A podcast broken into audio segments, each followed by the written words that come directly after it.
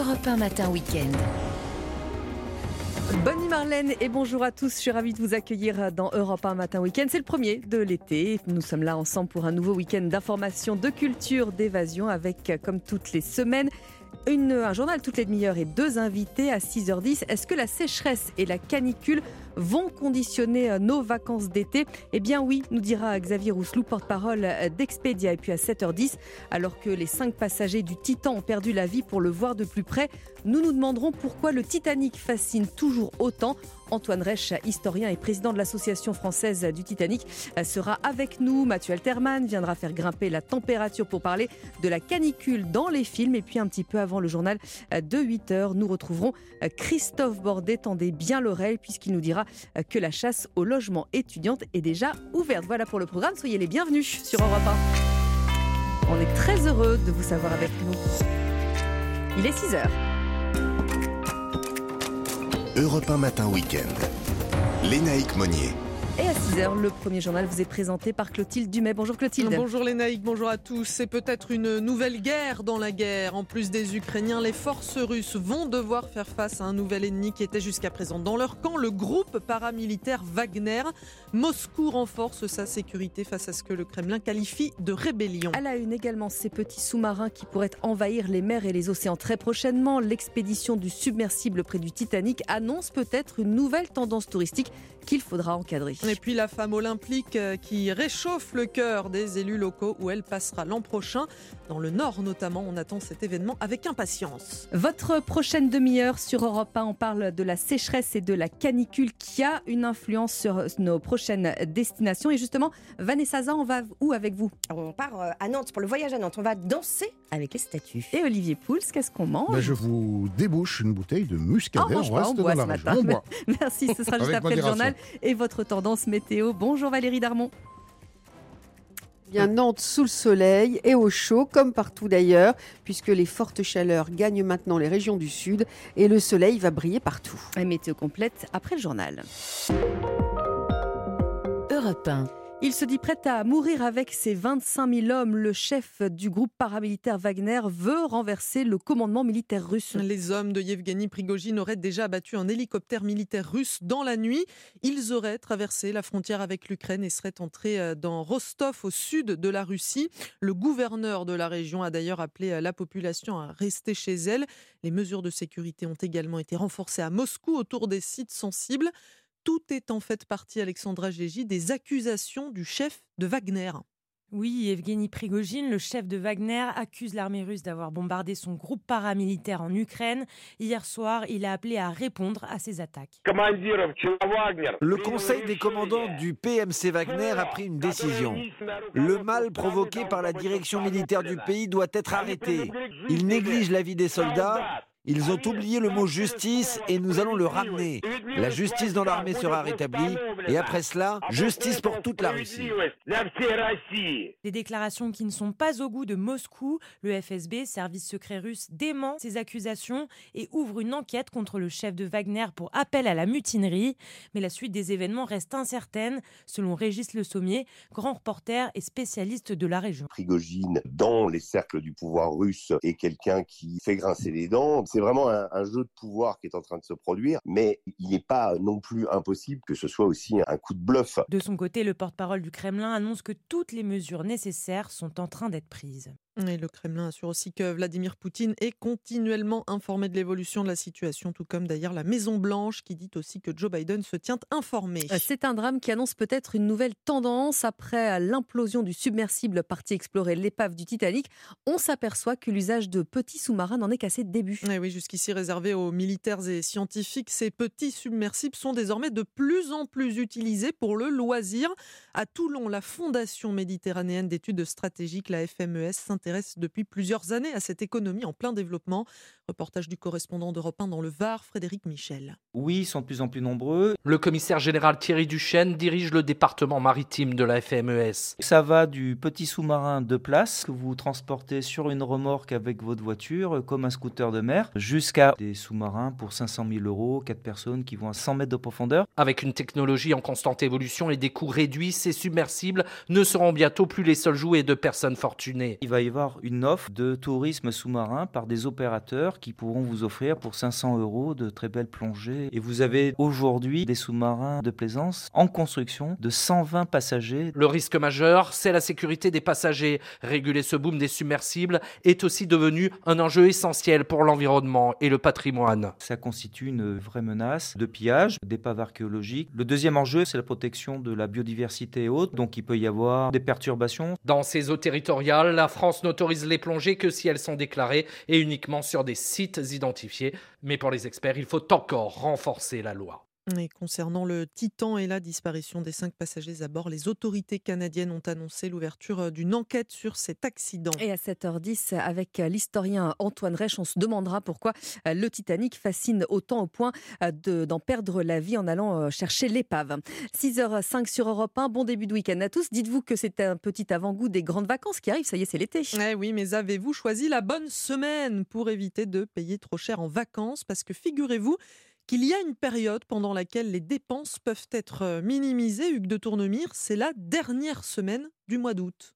Oui, 380 euros en moyenne pour les billets d'avion selon le comparateur de vol Liligo, contre 570 pour la première semaine du mois d'août. Un écart de 50% entre le début et la fin du mois, c'est l'effet du calendrier scolaire, mais aussi des contraintes liées à l'emploi des vacanciers.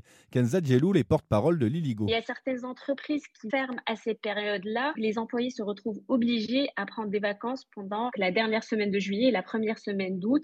Donc forcément, euh, la demande fluctue et on connaît tous le mécanisme de l'offre et la demande. Sur la dernière semaine d'août, les Français vont revenir chez eux pour préparer la rentrée scolaire. Mais pour les couples sans enfants, la rentrée n'entre pas en ligne de compte et ils sont de plus en plus nombreux à en profiter. Les acteurs du tourisme observent au fil des années une envolée des réservations au mois de septembre. L'année passée, elles ont augmenté de 45% par rapport à 2021. Hugues de Tournemire pour Europa. Alors votre lieu de vacances en fait d'ailleurs peut-être partie. Les villes mm. qui vont accueillir la flamme olympique, Clotilde, ont été euh, dévoilées hier? Elle arrivera sur le sol français le 8 mai 2020. 24 à Marseille jusqu'à la dernière étape le 26 juillet à Paris.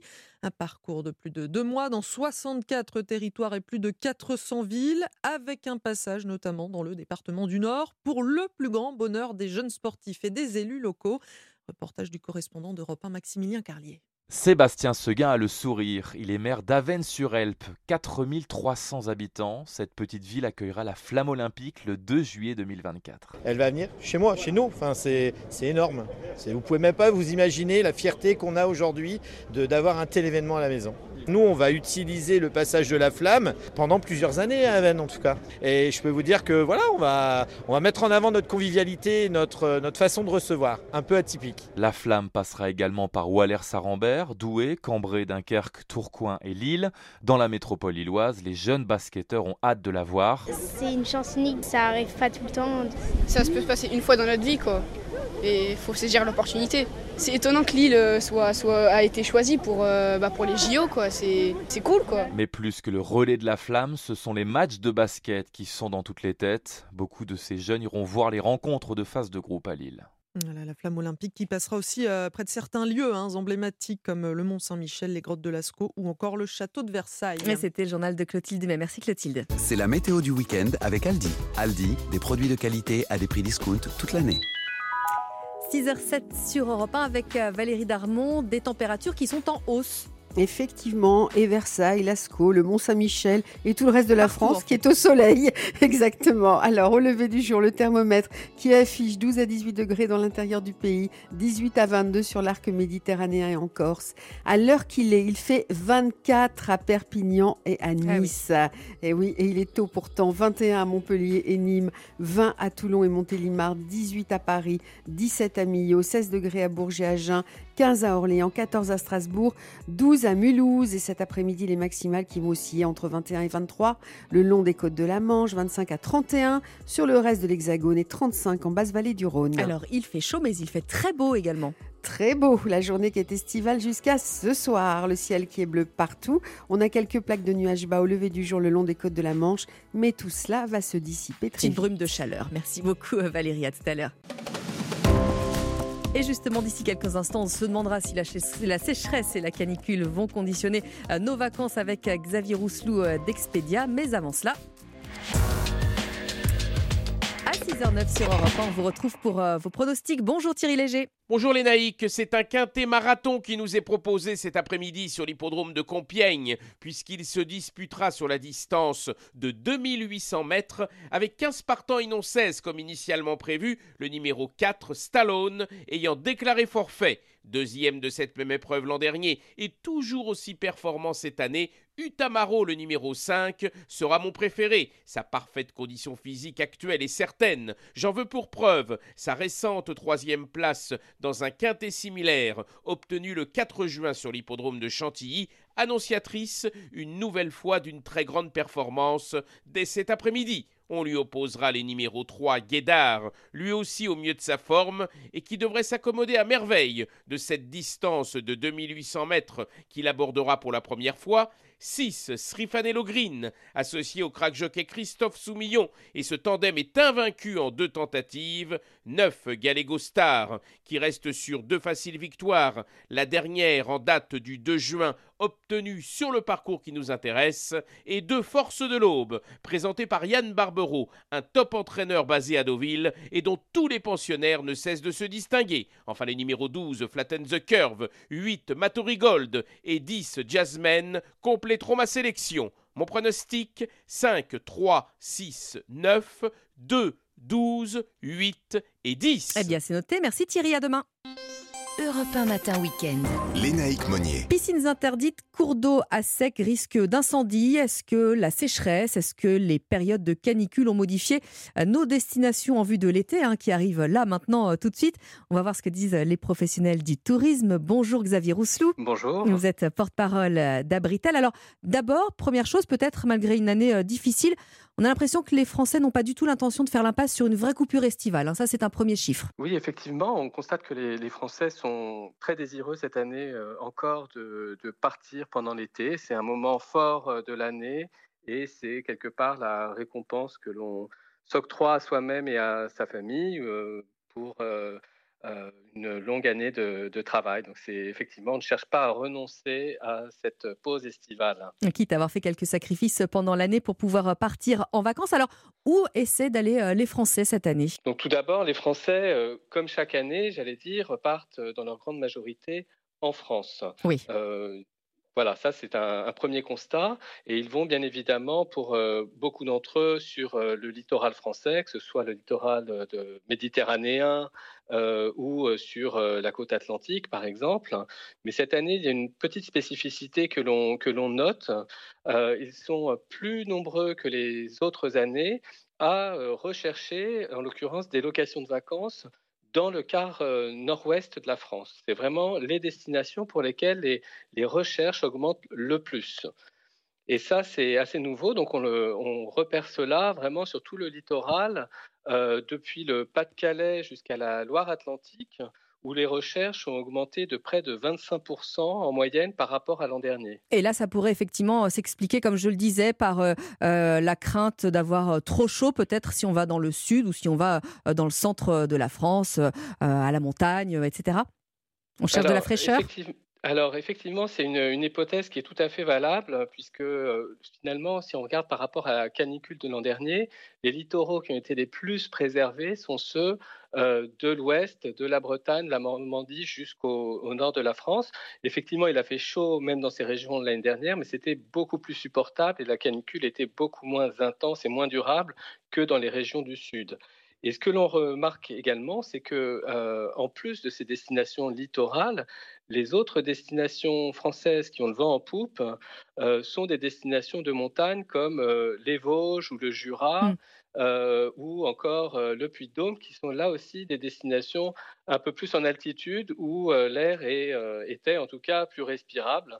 Donc on peut supposer que beaucoup de Français recherchent à, à s'assurer un minimum de fraîcheur pour leurs vacances cet été. Alors on a vu qu'il y avait dans certains départements, dans certaines régions, un certain nombre de restrictions concernant la consommation de l'eau. Est-ce que vous, vous avez constaté chez Abritel qu'il y avait des coins où on réservait un petit peu moins de crainte par crainte peut-être que les cours d'eau soient, soient asséchés, que les sports d'eau ne soient plus plus aussi agréable alors, c'est difficile, c'est difficile de faire une corrélation exacte entre les deux, mais c'est vrai que, en tout cas, les, recherches dans des départements de la côte méditerranéenne, par exemple, euh, euh, augmentent beaucoup moins vite ou sont stables par rapport à l'an dernier, alors que celles du nord-ouest sont en forte augmentation.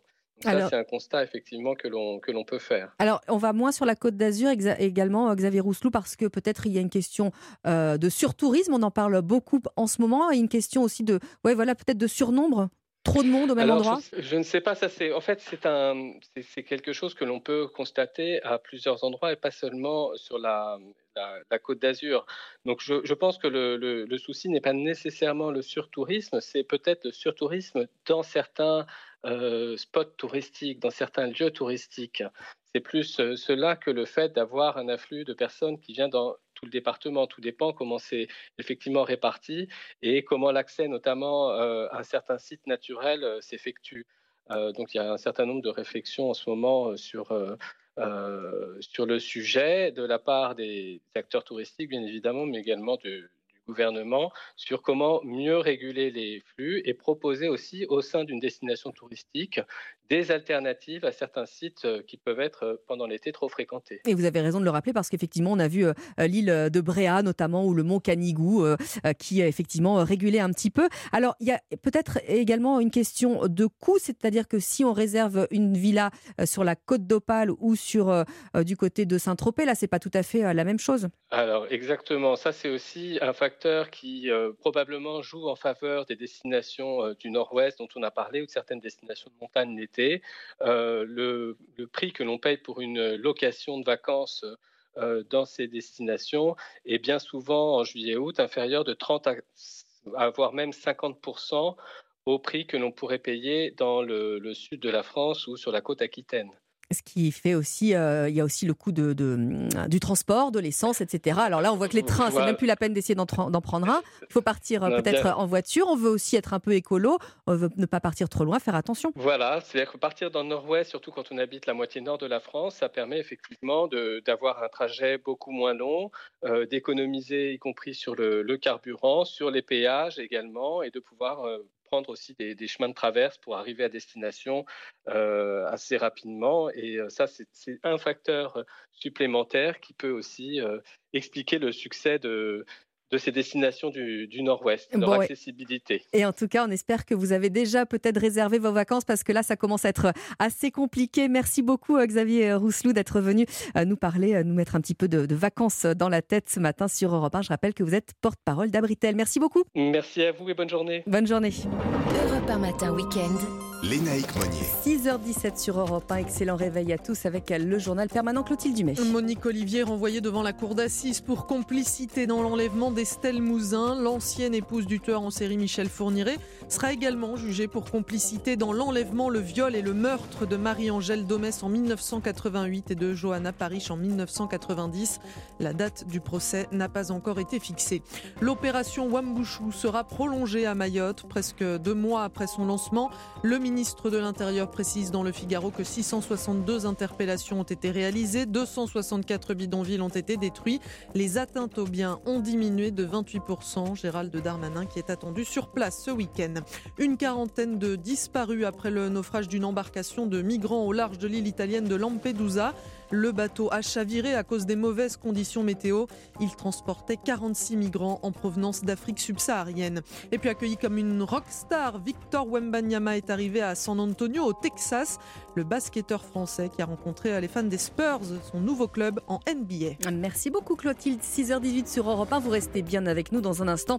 On part en balade avec Vanessa Za du côté de Nantes et Olivier Pouls nous a dégoté un petit muscadet avec modération. Il est un peu tôt pour ça, mais on pense surtout à votre déjeuner. C'est dans un instant. On arrive à tout de suite sur Europe 1. Europe 1 matin week-end. Lénaïque Monnier. La balade du samedi, Vanessa Olivier Pouls, bonjour. Bonjour. On part du côté de, Nantes, Vanessa, pour la nouvelle édition estivale du Voyage à Nantes. Ça bah tombe bien. Ça tombe bien. Ça commence samedi prochain. Moi, c'est un festival que j'aime beaucoup euh, parce qu'il allie avec beaucoup de créativité artistique et la culture et l'histoire de la ville. Euh, c'est une manière de se réapproprier Nantes et surtout la rêvant hein, de manière immersive. Cette réussite qui dure quand même depuis des années, on la doit à son directeur général Jean Blaise. Euh, qui exécute avec ses équipes un travail colossal. Mhm. Et pour cette saison, il a décidé de faire trembler la ville, le tremblement des immobiles. Toutes les statues vont se mettre à vivre. Ah. Allez, un exemple avec un grand personnage natif de Nantes. Cambronne, qui est dans le cours Cambronne, sur son socle, très militaire, hein, euh, très général, bon, eh bien on va le retrouver détendu, peut-être un peu mélancolique, parce qu'il a quand même perdu Waterloo, hein, à la terrasse de la Cigale, euh, en train de boire un verre, les jambes croisées. Voilà, il est vraiment la copie euh, conforme de la statue qu'on voit habituellement dans le cours Cambronne. Mais bien évidemment, celle du cours Cambronne reste, reste sur son socle. Ah oui, on reste droit, sympa. hein, on Ah, on rigole reste pas, hein, droit, avec on rigole hein. Alors toutes les statues incarnent le patrimoine historique de la ville. On est droit, pas tout- peut-être pas longtemps. On verra, après. Alors oui, mais pas que. Il y a aussi des statues qui envahissent Nantes, venues d'ailleurs. Alors euh, hyper originales, gigantesques. Justement pour vous donner une idée, euh, on va écouter Jean. Il nous parle d'une statue hallucinante d'un artiste euh, chinois qui s'appelle Chu Zhen. La copie de statues de la mythologie grecque, un Christ, mais aussi la statue de la liberté, qui se suivent les unes les autres et qui dansent, hein, et qui dansent dans la rue. Et cette euh, statue, ces statues, elles font 12 mètres de long sur euh, 5 mètres de haut. Donc vous voyez, vous imaginez hein, cette, cette, cette invasion. Alors en fait, on est vraiment dans une enfilade de statues. Ça vous happe, ça est complètement dingue cette ouais. création. Et c'est surtout qu'il y a un message. Malgré nos différences culturelles, l'humanité entière est embarquée dans une fête absurde. À Alors, on, on va se loger où, Vanessa? À l'appart enchanté, autour de 100 euros la nuit, un cocon sous les toits coloré et un clin d'œil surtout aux comédies musicales de Jacques Demy, né à deux pas. On peut regarder des DVD, ça c'est pour Mathieu Alterme. Ah oui, on vous retrouvera d'ailleurs euh, tout à l'heure, Mathieu. Alors Olivier, on va profiter d'être dans les parages bah, pour Oui. boire un petit, euh, un petit muscadet. Alors on- moi, quand j'étais petite, on disait les Nantais, ils le gardent pour eux, le bon muscadet, en gros. Mais j'ai l'impression que Et ils envoient ailleurs le mauvais. ailleurs le J'ai l'impression que ça change un petit peu quand Ouais, même. Ce hein. qui explique peut-être que c'est vrai que le muscadet n'a pas toujours eu très bonne réputation. Exactement. Voilà, c'était un petit vin de comptoir, euh, un peu acide, un peu aigrelet, euh, pas très bon à boire, et puis surtout euh, qu'on destinait uniquement à, à accompagner des huîtres. Mais c'est vrai que c'est une région qui bouge énormément, euh, très dynamique, avec beaucoup de de jeunes vignerons Très qui ont, ouais. envie, voilà, qui ont envie de donner au muscadet ses vraies lettres de noblesse et ça le mérite. Alors, il faut savoir que le muscadet a plusieurs particularités. La première, c'est son cépage. Oui. Le cépage, c'est le melon, le melon de Bourgogne, originaire de Bourgogne, et qu'on- paradoxalement qu'on ne trouve pratiquement plus, plus en Bourgogne, et c'est donc le cépage unique, le grand cépage du muscadet. Alors le muscadet, on en parle depuis le XVIIe siècle. Probablement, il y a eu de la vigne avant, mais vraiment, cette dénomination Mhm. muscadet, c'est 1635.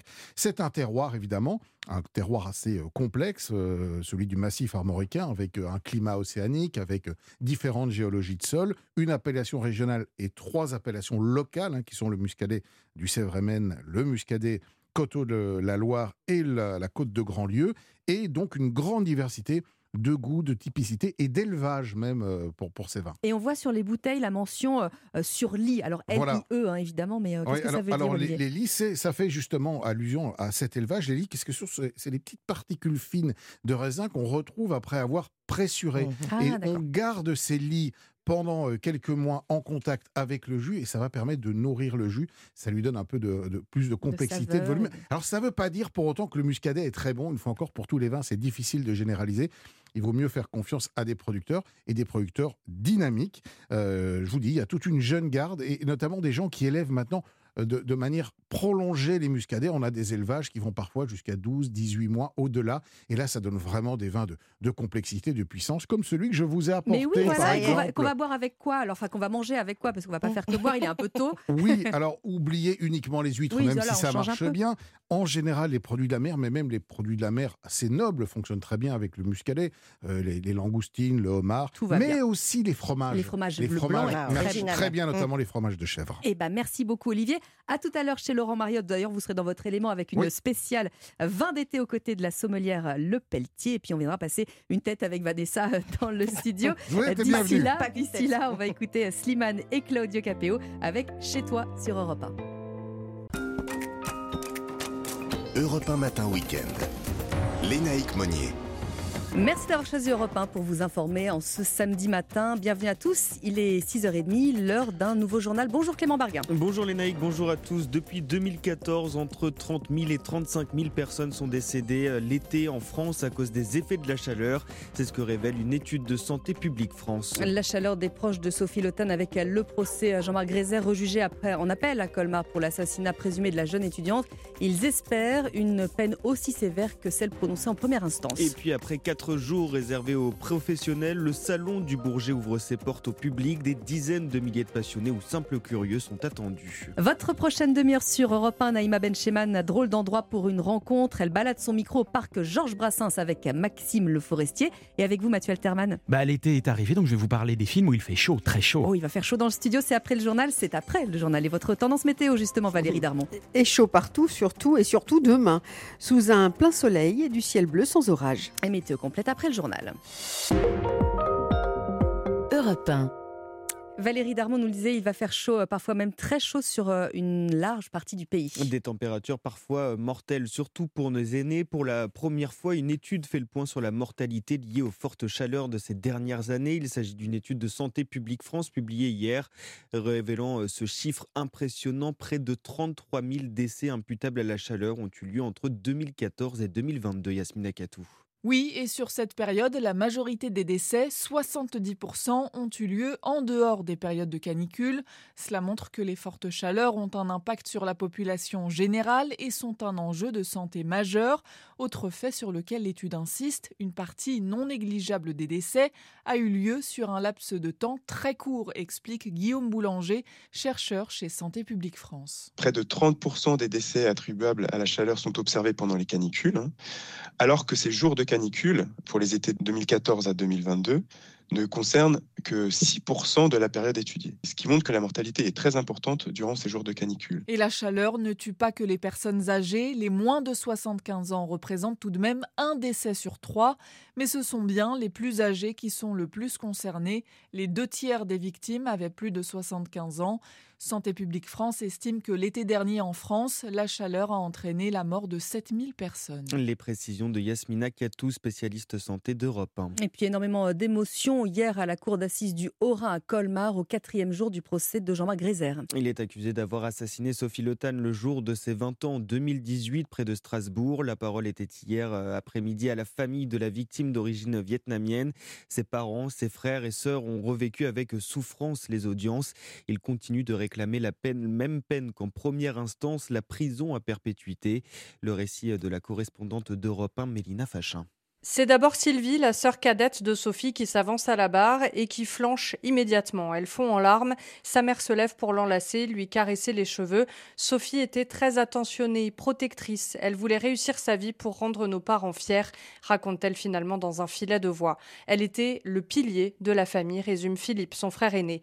Ma souffrance est incommensurable, elle me consumera le reste de ma vie, témoigne la maman de Sophie, assistée d'un traducteur. Le crime que cet assassin a commis est atroce et je demande tribunal de le garder jusqu'à la fin de sa vie en prison. Même demande de la part du père de Sophie qui lâche dans un souffle Nous ne vivons plus, nous survivons. Jean-Marc Reiser reste immobile, les yeux baissés. Regardez la famille que vous avez détruite, anéantie, brisée, lui lance Laurent, un cousin. La dignité est le dernier refuge de l'humanité. Vous n'avez aucune dignité. L'accusé pourra s'exprimer à son tour lors de son interrogatoire la semaine prochaine. Colmar, Mélina Fachin, Europe 1. Et le verdict devrait être rendu jeudi prochain. En première instance, Jean-Marc Reiser avait été condamné à la prison à perpétuité avec une peine de sûreté de 22 ans. Et puis c'est peut-être une nouvelle guerre. Dans la guerre, il se dit prêt à mourir avec ses 25 000 hommes. Le chef de Wagner veut renverser le commandement militaire russe. Le patron du groupe paramilitaire accuse l'armée russe d'avoir mené des frappes meurtrières sur ses combattants à l'arrière du front ukrainien. Il appelle au soulèvement. Une enquête a été lancée par les autorités russes pour appel à la mutinerie armée. Le maire de Moscou annonce ce matin que des activités antiterroristes sont en cours dans la capitale. À 6h35 sur Europe 1 avec le parcours de la flamme à travers la France, la flamme olympique qui a été dévoilée hier midi. Du stade Vélodrome de Marseille au Mont-Saint-Michel en passant par les Antilles ou le château de Versailles pendant plus de deux mois à partir du 8 mai 2024, la flamme olympique va traverser 400 villes françaises. Et à un peu plus d'un an des Jeux, la 27e édition édition de la foire mondiale des collectionneurs olympiques s'installe au stade Charletti dans le 13e arrondissement de Paris. Jusqu'à demain dimanche, c'est le rendez-vous incontournable pour les collectionneurs du monde entier. Pins, mascottes, affiches, médailles, un véritable héritage des Jeux olympiques, Marie Jiquel. Des classeurs à l'infini. On a une maison, une résidence secondaire en Auvergne.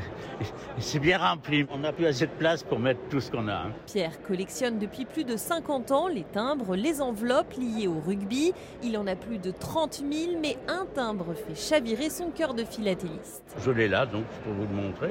2500 euros actuellement. hein. Il est dans une pochette qui avait été émise donc, il, y a, il y a 100 ans. hein. Et dedans, voilà, le Paris de 1924, Jeux Olympiques. Donc il est neuf. Plus loin, ça brille sur le stand de Marc. Lui raffole des pins, ceux de chaque édition des Jeux Olympiques. Mais le collectionneur est moins emballé par les épinglettes de 2024. C'est la France au JO, mais quand on voit la qualité que fait le fabricant français, euh, tout le monde tire la gueule. C'est un fabricant reconnu, donc il faisait de superbes choses avant, mais là, euh, avec la production 2024, c'est loin de ce qui devait être. Des collectionneurs aussi moins conquis par la mascotte des prochains Jeux. Le reportage européen de Marie Jiquel. Allez, on termine avec le- l'aviation qui continue de faire son show au Salon du Bourget. Depuis hier, le salon est ouvert au public, que ce soit une grande première ou un rituel. Les visiteurs ont toujours les yeux rivés vers le ciel. Aurélien Fleureau. Sourire jusqu'aux oreilles, les yeux écarquillés, Raphaël, 11 ans, n'en rate pas une miette. Bah là, on voit la patrouille de France euh, faire euh, le drapeau avec euh, les fumées. Et ils sont en train de faire euh, des formes et euh, c'est incroyable. Noël, son grand-père, est un habitué du Bourget. 40 ans. Et je transmets ça à mes petits-enfants, effectivement. Si les Rafales ou les F-35 de l'US Air Force font toujours lever les yeux et même parfois se boucher les oreilles, les hélicoptères aussi attirent l'attention. Virginie, stagiaire chez Safran, et Alain, qui n'était pas venu depuis très longtemps. Là, les démos, enfin, voir ça, je, je viens d'apprendre qu'un hélicoptère pouvait aller à marche arrière. Voilà, c'est, on découvre énormément de choses. Ils font des loopings comme les avions, ils arrivent à manœuvrer, à faire des, des piquets, des, des verticales. C'est impressionnant. De l'immense A400M aux petits avions hybrides, en passant par des modèles de collection, le programme sera varié dans le ciel du Bourget jusqu'à dimanche. Le reportage européen d'Aurélien Fleureau. C'était le journal de Clément Barguin. Merci Clément. C'est la météo du week-end avec Aldi. Aldi, des produits de qualité à des prix discount toute l'année. Il est 6h37 sur Europe 1. Excellent début de week-end à tous. Un week-end ensoleillé, hein, Valérie Darmon. Eh oui, grand ciel bleu avec seulement quelques cumulus qui bourgeonnent du côté des Pyrénées, des Alpes et de la Corse. Le ciel qui, qui est légèrement voilé hein, sur la côte d'Azur, le Mistral sensible. Reste aussi des nuages bas qui finissent leur nuit entre Brest et Calais, mais dans quelques heures, ils se seront dissipés. Les températures afficheront aux heures les plus chaudes de notre journée 35 à Perpignan, 30 degrés à Metz, à Nevers et à Alençon, 29 à Paris, 27 à Charleville-Mézières, à Besançon et Saint-Brieuc et 21 à Cherbourg. Merci beaucoup Valérie. On vous retrouve euh, évidemment tout à l'heure à 7h. Vous restez bien avec nous sur euh, Europe 1 puisque euh, Mathieu Alterman va arriver euh, d'ici quelques instants à nous parler de la canicule au cinéma. Mais avant cela, Europe 1 Matin Week-end. Lénaïque Monnier. drôle d'endroit pour une rencontre. Naïma Bencheman qui promène ce matin son micro au parc Georges Brassens en compagnie de Maxime Le Forestier. On pas le même piéton quand on porte une guitare. Bonjour Maxime Le Forestier. Bonjour. Vous êtes auteur, compositeur, interprète. Vous êtes depuis 50 ans l'un des ambassadeurs de la chanson française dite à texte. Alors, drôle d'endroit pour une rencontre, c'est au square Georges Brassens dans le 15e arrondissement de Paris, à quelques minutes d'Europe 1 d'ailleurs, que vous m'avez donné rendez-vous. Un parc qui porte le nom de votre idole, Georges Brassens. Et entre vous, c'est une histoire de longue date, Maxime Le Forestier. C'est une histoire de longue date, oui. Euh, J'avais, j'avais 14 ans quand j'ai, Mhm. quand j'ai acheté les premières partitions de Georges Brassens. Je ne savais pas qui chantait à l'époque. Je venais d'acheter une guitare et je voulais savoir quoi jouer. Donc je suis rentré dans un magasin de partitions et le mec il m'a vendu quatre partitions de Brassens. Ça, ça a bouleversé euh, le Ça reste de a votre complètement carrière. changé ma vie. euh, oui, oui. J'ai découvert dans la même semaine la chanson, La la, guitare. guitare et Brassens. On n'imagine même pas qu'on aura du plaisir à faire saigner nos doigts pour les faire obéir. Brassens, vous avez aussi eu cette chance inouïe de faire sa première partie, me semble-t-il. Tout à fait, euh, quelques années plus tard. Comment on- s'était passée cette rencontre d'ailleurs, Maxime Le Forestier Oh, bah, C'était le directeur de Bobino et, et- et- et mon agent de l'époque euh, qui avait dit ça. Mais j'avais quatre chansons en première partie. Il avait des premières parties interminables parce que à l'époque c'était la salle qui engageait les gens. Pour l'anecdote, le week-end on chantait cinq fois. D'accord. Trois le samedi, deux le dimanche, et Ouais, on c'est était un payé que, que pour un jour. Ah ouais. Le système capitaliste remonte euh, il y a quelques années. Elle est pas donnée à tout le monde la chance de s'aimer pour la vie. Dix ans, dix mois, dix secondes, et nous voici. Vous qui veniez d'une famille qui écoutait plutôt de la musique classique, vous direz de Georges Brassens qu'il est l'équivalent pour la chanson de Bach pour la musique classique. Tout à fait, c'est un, c'est un repère. Oh, puis j'avais trouvé cette comparaison parce que Bach a eu un pianiste qui s'appelait Glenn Gould, euh, un Canadien qui a enregistré l'intégrale de ses œuvres pour clavier. Et moi, j'ai eu, j'ai eu l'outrecuidance de vouloir être le Glenn Gould de Brassens et d'enregistrer l'intégrale sur ma- avec ma guitare. On pouvait planter des fleurs, on voulait juste des jours meilleurs. Vous venez de sortir un double album live, Maxime Le Forestier, au titre inspirant et éclairant. On a fini par trouver une date. C'est un peu l'opus où vous êtes allé à la recherche du temps perdu. C'était la recherche du temps perdu. Le, Covid est arrivé, j'étais déjà quelques mois du début de ma tournée. Et donc, j'ai dû arrêter, même, pas du jour au lendemain, du jour au jour, puisque mes techniciens avaient installé la lumière et le son à Playel, et ça a été annulé le soir même. Et du coup, euh, bon, certaines dates ont été annulées, d'autres ont été reportées, et certaines ont été reportées quatre fois. Donc c'était une blague que je faisais en, en- en- en disant bonjour aux gens. Et, ben, vous voyez, on a fini par trouver une date, ça faisait rigoler tout le monde et ça détendait l'atmosphère. Et c'est devenu le titre de ce dernier devenu le album. titre de l'album parce que ça signale l'époque dans laquelle il a été fait. On aurait fini par trouver une date. C'est aussi une magnifique occasion de nous replonger, Maxime Le Forestier, dans votre répertoire. Finalement, votre bande-son à vous, c'est la nôtre. Je vous remercie. Vous êtes peu à qui on peut dire ça. Oh, on est plus nombreux qu'on le croit parce que chaque fois que- qu'on va voir un auteur-compositeur sur scène, on se dit Ah, mais oui, celle-là, je l'ai. Ah, mais oui, celle-là aussi. Vous avez une etc. belle longévité Donc, de euh, carrière quand même. Ah, bah c'est parce que je suis resté vivant. Oui. Et que vous avez continué à créer. J'ai continué à écrire. oui. Les filles tombent amoureuses de n'importe qui. Ce double album, Maxime Le Forestier, aura été enregistré entre Chartres, Montauban, Franconville. Autant de dates où vous êtes encore reparti à la rencontre de votre cher public, autant d'instantanés que vous savez divinement avec lui capturer et nous restituer. Oui, moi j'aime chanter. Je sais que ça c'est ringard de dire ça, Ah bah mais, oui, mais- j'aime chanter. Donc euh, Vous avez partagé. je refuse les très grandes salles. Je préfère des salles de taille moyenne qui sont entre 500 et 2000 places où on n'a pas besoin de mettre un écran. Vous êtes à portée de bras. Mais évidemment, s'il y a 5000 personnes qui veulent venir, bah, je chante trois fois. Enfin, c'est- Ouais. Mais j'aime chanter, donc ça tombe bien. Vous avez en commun avec Brassens un certain phrasé, un amour inconditionnel des mots. Maxime Le Forestier, 50 ans de carrière. Si le temps passe, vos chansons restent. J'ai eu la chance d'avoir un premier album en 72. ça fait vieux hein, déjà. Euh, où il y avait quasiment que, enfin, c'était tubes. l'album de, Bah oui. de- l'album de la jeunesse du moment quoi. Les gens qui étaient jeunes à ce moment-là ont gardé cet album en mémoire. Et puis après évidemment j'ai fait quelques chansons mais c'est cet album-là Oui, qui m'a vraiment C'est votre album Bascule. C'est une maison bleue, adossée à la colline. On continue à les chanter. Je vois le bleu, ça me fait penser euh, à une très belle chanson. oui. Oui, qu'on chante en colonie de vacances. Bah voilà. Continue à chanter. On se retrouve ensemble après des années de route. Grand merci Maxime Le Forestier. Ce drôle d'endroit pour une rencontre sur Europe 1 au square Georges Brassens. Georges Brassens, votre mentor, qui lorsque vous l'aviez découvert vous a donné envie de tout envoyer balader, avez-vous dit un jour. Alors merci depuis lors de nous emmener avec vous, nous balader. Merci à vous. San Francisco.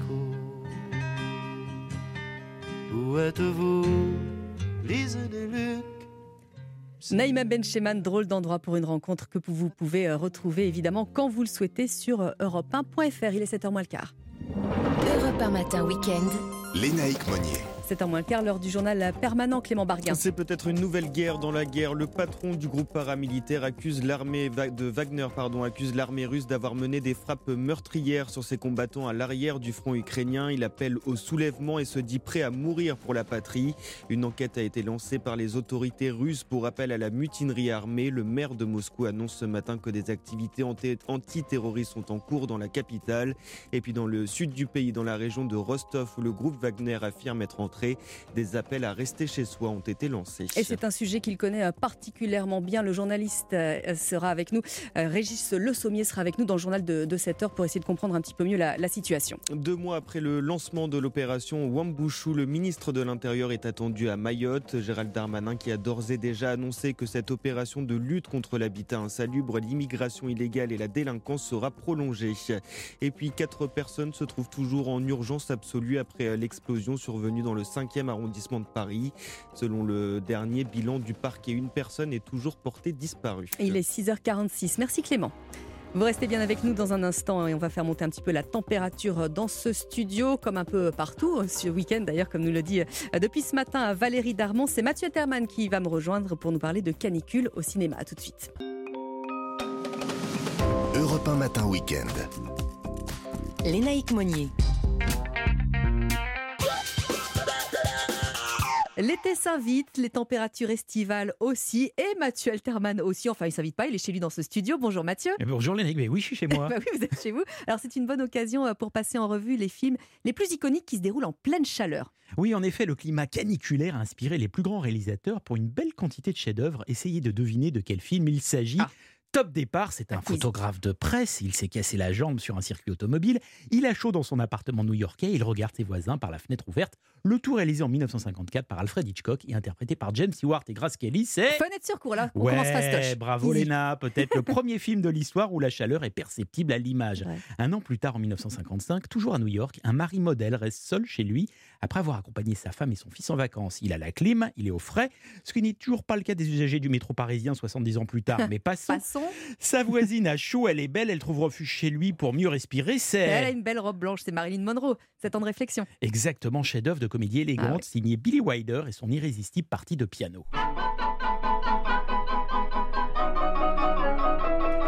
Avançons dans le temps, fin des années 60, un fils de bonne famille tombe amoureux d'une jeune hippie toxicomane. Ils partent pour Ibiza sur la musique de Pink Floyd.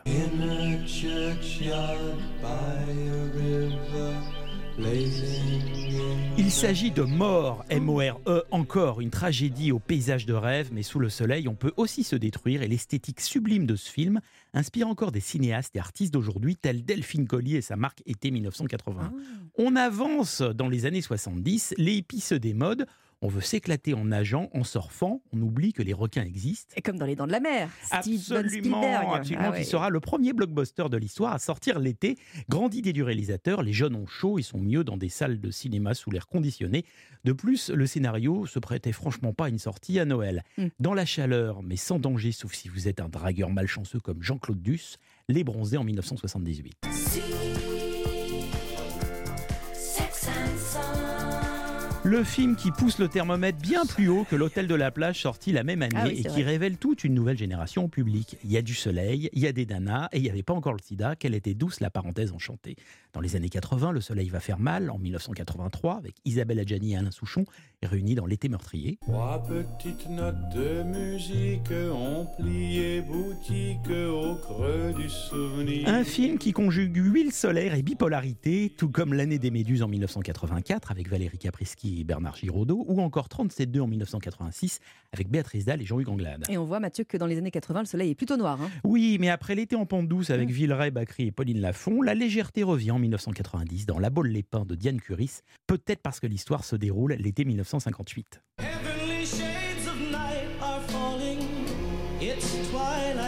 Mais c'est surtout le cinéma américain qui se colle près des UV avec Spike Lee, son Do the Right Thing, où la chaleur devient le catalyseur de tensions intercommunautaires sur fond d'un hip-hop s'imposant comme le son de la rue, ou encore le torride Hotspot de Dennis Hopper, avec Jennifer Connelly et Don Johnson sur une sublime musique signée Miles Davis et John Lee Hooker.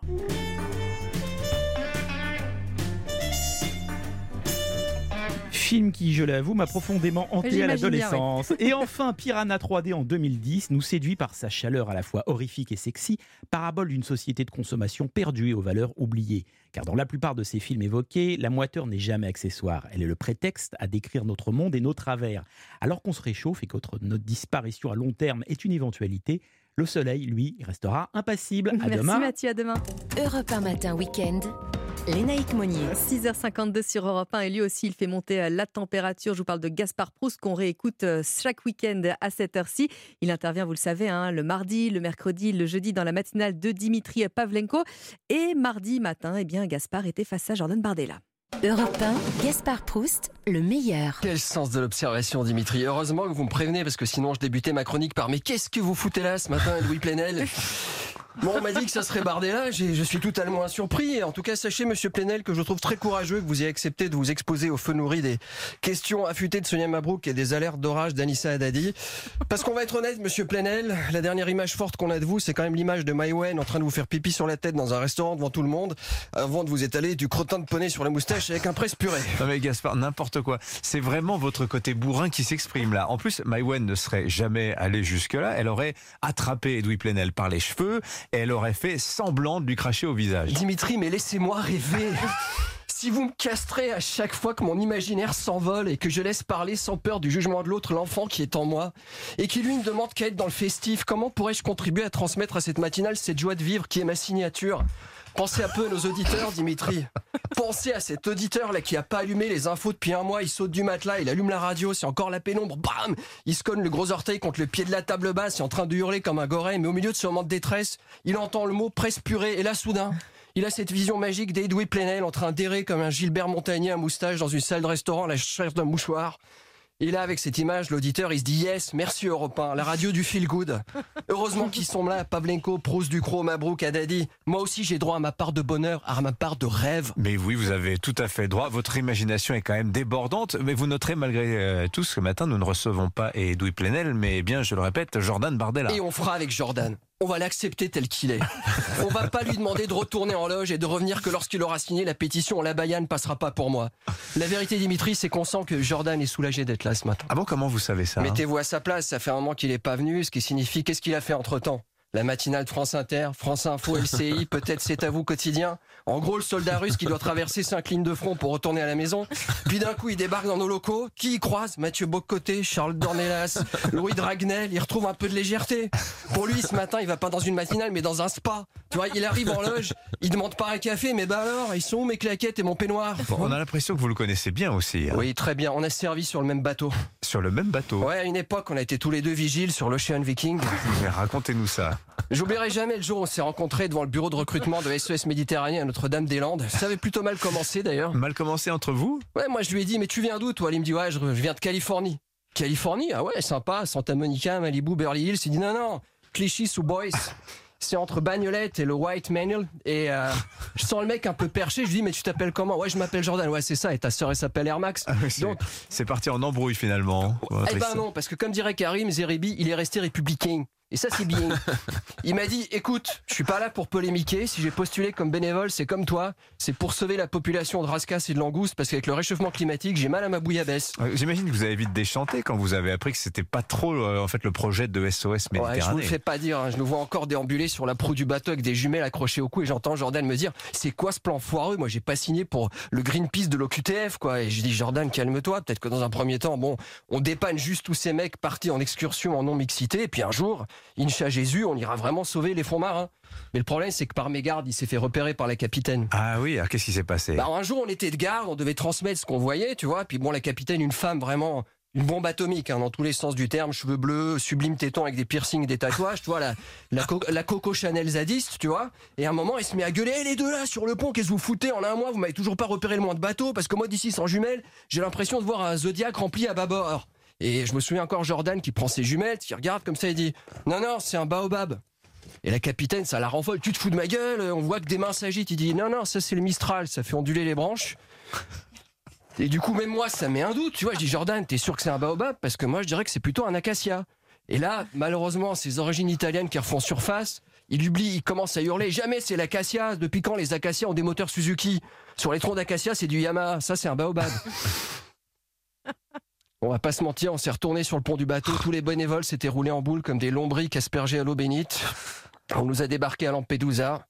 Chacun avait sa vie. On se retrouve ici à Europe 1. Comme dirait l'autre, l'Europe 1, Connecting People. Gaspard Proust, tous les mardis, mercredis et jeudis à 8h34 sur Europe 1.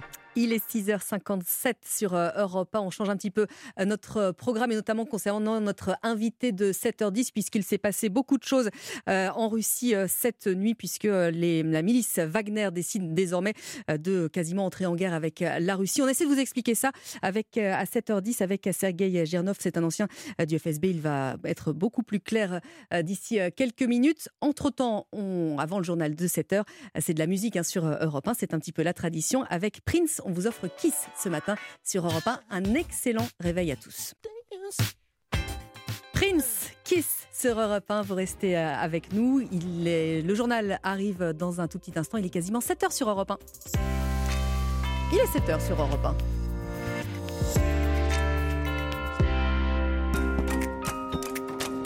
Europe 1 Matin Week-end. Lénaïque Monnier. Et à 7h, c'est Clotilde Dumais qui vous informe. Bonjour Clotilde. Bonjour Lénaïque, bonjour à tous. Wagner se retourne contre Moscou. Le chef du groupe paramilitaire accuse l'armée russe d'avoir bombardé ses hommes.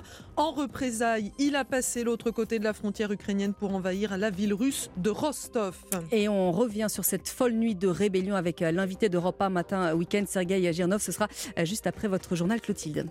Dans ce journal également, les doutes sur la sécurité du submersible qui a implosé près de, du Titanic. Le Canada vient d'ouvrir une enquête sur ce drame qui a coûté la vie aux cinq passagers. Et puis euh, les Françaises face aux Belges. Ce soir, on parle de la demi-finale de l'Euro féminin de basket entre deux équipes en forme. Je vous le disais, dans un instant, l'invité d'Europe 1 matin week-end exceptionnellement a échangé. Ce sera Sergei Girnov, ancien du, du, KGB, pour nous parler de ce qui s'est passé euh, cette nuit, cette folle nuit de rébellion. Et avec vous, Fabrice Lafitte.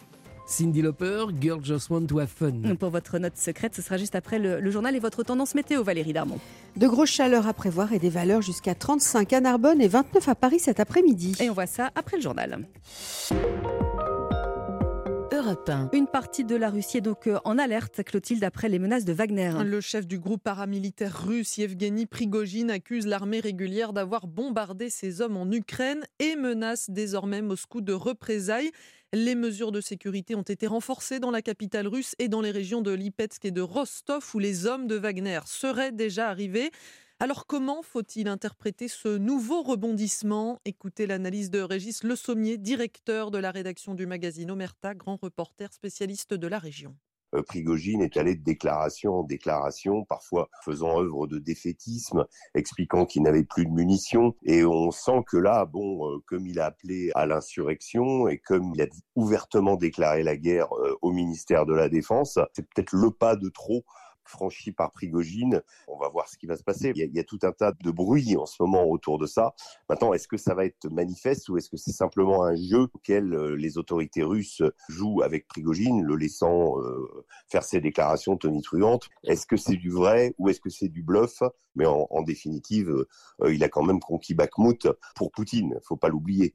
Et pour l'instant, le parquet général russe a ouvert une enquête pour mutinerie armée contre Yevgeny Prigogine. Prigogine qui dit être arrivé au QG militaire de Rostov et contrôler des sites militaires. On en reparle avec l'invité d'Europe 1 matin week-end, Sergei Girnov, qui arrive juste après votre journal. Clotilde. Dans le reste de l'actualité, après le drame, les questions. Pourquoi le submersible parti explorer l'épave du Titanic a-t-il implosé? Comment Les autorités canadiennes annoncent l'ouverture d'une enquête? Ce qui est sûr pour l'instant, Thibaut, c'est que plusieurs voix s'étaient déjà élevées pour dénoncer des négligences en matière de sécurité. Oui, d'abord par un cadre de la compagnie. Il y a cinq ans, l'homme avait été euh, licencié après avoir émis des doutes sur la sûreté du sous-marin, des doutes sur sa capacité à résister à la pression, notamment au niveau du hublot. Une quarantaine de scientifiques avaient aussi alerté sur les risques d'une approche expérimentale non homologuée. Et pour se protéger, OceanGate faisait signer une décharge avant la plongée.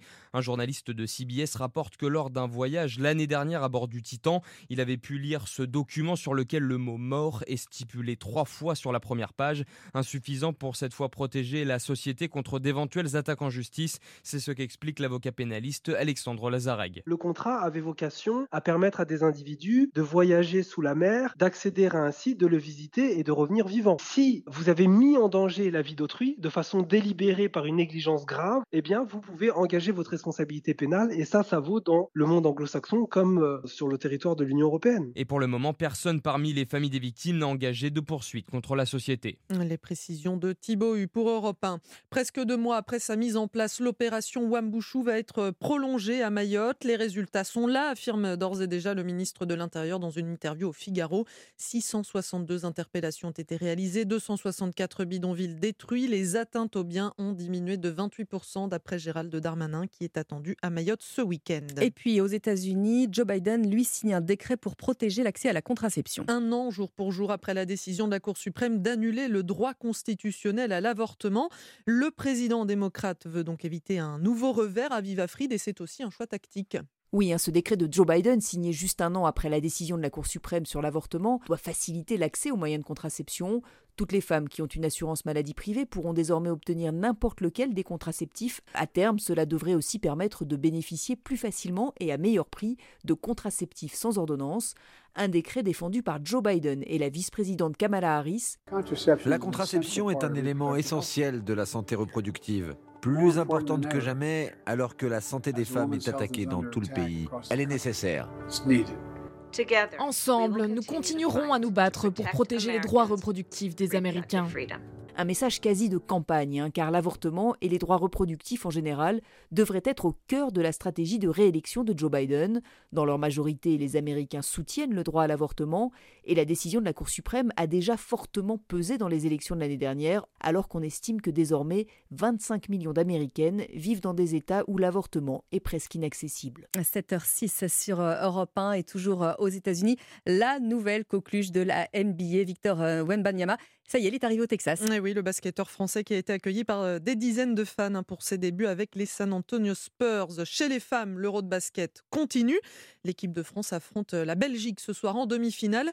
Et c'est presque même une finale avant l'heure, Cyril de la Morinerie. Oui, la France et la Belgique ont marché sur leurs adversaires en quart de finale de cet euro féminin. Démonstration des Bleus face au Monténégro. Exploit de la Belgique qui a battu la Serbie, championne d'Europe en titre. Deux équipes invaincues et qui montent en puissance, confirme le sélectionneur des Bleus, Jean-Aimé Toupane. Une équipe qui en tout cas progresse. On avance tout doucement, mais maintenant c'est vrai que euh, le prochain adversaire sera différent. L'adversaire, c'est donc la Belgique, médaillée de bronze de l'Euro en 2017 et 2021. Une équipe à prendre très au sérieux, confirme la basketteuse française Mariem Badian à Beansport. C'est vrai que là, les Belges, elles ont un peu euh, marché sur l'eau depuis le début. Voilà, ça va être un match euh, compliqué. Après, voilà, c'est ce qu'on attend aussi. On veut voir des beaux matchs comme ça et euh, voilà, on, on est prête. Les Françaises sont prêtes pour leur huitième demi-finale de suite à l'Euro. Des Bleus revanchardes depuis leur dernier titre au championnat d'Europe en 2009. Les coéquipières de Sandrine Gruda et Marine Fautou restent sur cinq finales perdues. Voilà, on espère que ce sera différent, évidemment, en attendant le coup d'envoi de cette demi-finale. Ce sera 20h45, match à suivre en fil rouge dans Europe 1 Sport. C'était le journal de Clotilde Dimet. Merci Clotilde. C'est la météo du week-end avec Aldi. Aldi, des produits de qualité à des prix discount toute l'année.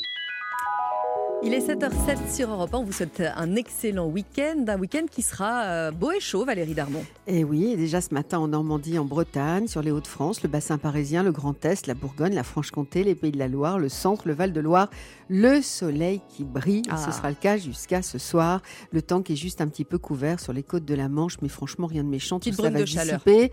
Voilà, Nouvelle-Aquitaine, Occitanie, le ciel est clair toute la journée, température très chaude et en hausse cet après-midi jusqu'à 35 degrés. Pour l'Auvergne-Rhône-Alpes, Provence, Alpes-Côte d'Azur et Corse, le ciel est un tout petit peu nuageux ce matin avec quelques nuages d'altitude qui circulent. Merci beaucoup Valérie. On vous retrouve euh, bien entendu à 7h30. Euh, Vous restez bien sur euh, Europe 1. On bouscule un petit peu notre programme pour essayer de comprendre ce qu'il s'est passé cette nuit, la folle rébellion de la milice du groupe Wagner. On en parle dans un instant avec l'invité d'Europe 1 matin week-end, Sergei Girnov, ex du KGB, spécialiste des relations internationales. Il arrive à tout de suite. Europe 1 matin week-end. Lénaïque Monnier. Il est 7h11 sur Europe 1. Vous êtes un excellent début de week-end avec euh, une situation euh, assez alarmante qui s'est produite cette nuit. On va essayer d'y voir un petit peu plus clair. Euh, d'abord, les faits. Il accuse l'armée russe d'avoir bombardé ses 25 000 combattants. Eh bien, le patron du groupe Wagner a mis le cap et il vient d'arriver sur Rostov promettant de détruire quiconque entravera son passage. On va essayer de comprendre cette folle nuit de rébellion, voir les conséquences également avec Sergei Girnov. Bonjour. Bonjour. Un spécialiste des relations internationales. Merci d'être euh, sur euh, Europe 1 euh, ce matin. Que dire de cet énième coup de sang du, patron de la ministre Wagner, Yevgeny Prigogine? Je dirais que on l'attendait en réalité. C'est Poutine lui-même qui, qui, a mis en place cette machine et c'est paradoxalement cette machine-là qui s'est emballée et qui actuellement euh, a commencé la marche contre Poutine. Mais euh, moi, je suis absolument pas étonné euh, d'avoir d'avoir cette rébellion de, de Prigogine. tout simplement, moi, je l'attendais un peu plus tard. Moi, je l'attendais l'année prochaine. Euh, et donc, euh, parce que l'année prochaine, c'est les élections présidentielles de 2024. Mhm. Et donc, euh, je voyais très très bien Prigogine déjà arriver en force contre Poutine pendant ces élections-là. Et lui, il a commencé ça plus tôt, mais en quelque sorte, il était obligé de le faire.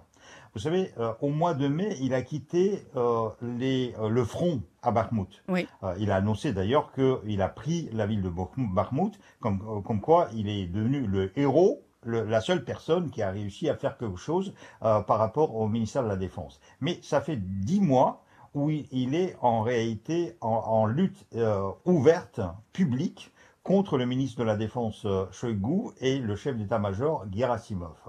Et en, réalité, ce qui se passait, c'est que une fois, lorsque Prigogine a pris la ville de Bakhmut, il a compris que la contre-attaque ukrainienne risquait de lui faire perdre euh, en fait le reste de son armée parce qu'il a perdu déjà beaucoup. Il a annoncé qu'il a perdu au moins 20 000 personnes à Bakhmut euh, et donc euh, si on calculait bien, il lui restait à peu près entre 15 et 10 000 heures. Sergei Ignatov. Ah, on a perdu, euh, on a perdu la liaison. On va essayer de, euh, de, vous retrouver euh, d'ici quelques instants. On vous rappelle qu'on bouscule un petit peu les programmes ce matin sur Europe 1 au regard de ce qui s'est passé cette nuit, notamment où Yevgeny Prigolin, donc qui est le patron du groupe Wagner, qui a mis le cap sur Rostov. Il a promis de détruire quiconque entraverait son passage. On était en train d'en parler avec Sergei Gernov, un ancien du KGB, spécialiste des relations internationales sur Europe 1. On essaie de retrouver la liaison alors qu'il est 7h14 sur Europe 1. Euh, Monsieur Gernov, est-ce qu'on vous a retrouvé on va attendre encore une toute petite, euh, une toute petite seconde pour essayer de comprendre euh, justement quelles sont euh, les conséquences qui attendent peut-être désormais et Vladimir Poutine et la guerre en Ukraine. Est-ce que c'est une guerre dans la guerre? On va voir ça dans un tout petit instant. Si on peut simplement m'indiquer si on a récupéré la liaison téléphonique avec Sergei Yegianov. Alors on me dit que non pour l'instant. On va faire une petite coupure. On va se quitter dans un instant et puis on se retrouve tout de suite après. On l'espère avec Sergei Yegianov, spécialiste des relations internationales. À tout de suite sur Europe 1. Europe 1 matin week-end. Lénaïque Monnier. Il est 7h17 et nous avons euh, récupéré la liaison avec Sergei Girnov. Euh, rebonjour, monsieur, euh, monsieur Girnov. Alors, on parlait hein, de, cette, de cette folle nuit de rébellion où le patron du groupe Wagner a mis le cap sur Rostov. Est-ce qu'on sait ce qu'il peut envisager maintenant? Oh, bah, on, on essaie de, de comprendre. Euh, bien évidemment, c'est très confus, euh, même si euh, lui, de son côté, en fait, il annonce euh, les coups. Ça, ça, veut dire que moi, je suis au jour le jour son Telegram canal, et donc là, il, il fait des audios, il publie assez régulièrement. Donc, lui, il annonce la progression, et là, il a dit, voilà, nous sommes en train de, de marcher sur Moscou. Ce n'est pas une rébellion, d'ailleurs, et il conteste ça, même si, donc, le FSB et hum, le parquet général militaire a lancé une procédure pénale contre contre euh, Prigogine pour rébellion. Euh, donc lui il raconte non non euh, nous sommes là, mais attention toute personne qui va se s'entreposer entre nous et euh, le Kremlin va être euh, détruite. Donc euh, surtout ne bougez pas. et on sait que apparemment les, Wagner sont dans la ville de Rostov actuellement. Alors évidemment le monde entier, hein, Sergei Janov observe ce qui se passe encore plus aujourd'hui avec avec ce qui se passe depuis depuis cette nuit. Qu'est-ce que cela peut entraîner par rapport au conflit entre entre les Ukrainiens et les Russes? Bah, ça change toute la donne. C'est-à-dire que euh, Prigogine a ouvert le deuxième front, si vous voulez, pour, euh, pour Poutine. C'est une guerre dans la guerre, mais la pire des guerres. Ça, veut dire que c'est une guerre civile. Ça veut dire que ce, n'est plus euh, l'effort euh, de, l'armée russe n'est plus dirigé contre l'Ukraine sur le front à l'est de l'Ukraine, mais maintenant ils ont une armée, euh, 25 000 personnes, voire même plus, parce que Pri- Prigogine parle aussi de 50, et puis euh, la possibilité d'autres personnes, euh, y compris dans toutes les forces, euh, ce qu'on appelle les Silovi- Siloviki en Russie, c'est-à-dire les forces, euh, les, forces de l'armée, services secrets, etc., qui peuvent se rallier à Prigogine. Et donc actuellement, en fait, c'est ça la question. Est-ce que Prigogine va être resté tout seul ou est-ce qu'il va être rallié par d'autres euh, euh, personnes en armes? Et que va faire euh, Vladimir Poutine selon vous? Eh ben voilà, c'est la grande question. Euh, actuellement, c'est euh, seulement Peskov, son porte-parole, qui dit euh, Vladimir Poutine est informé.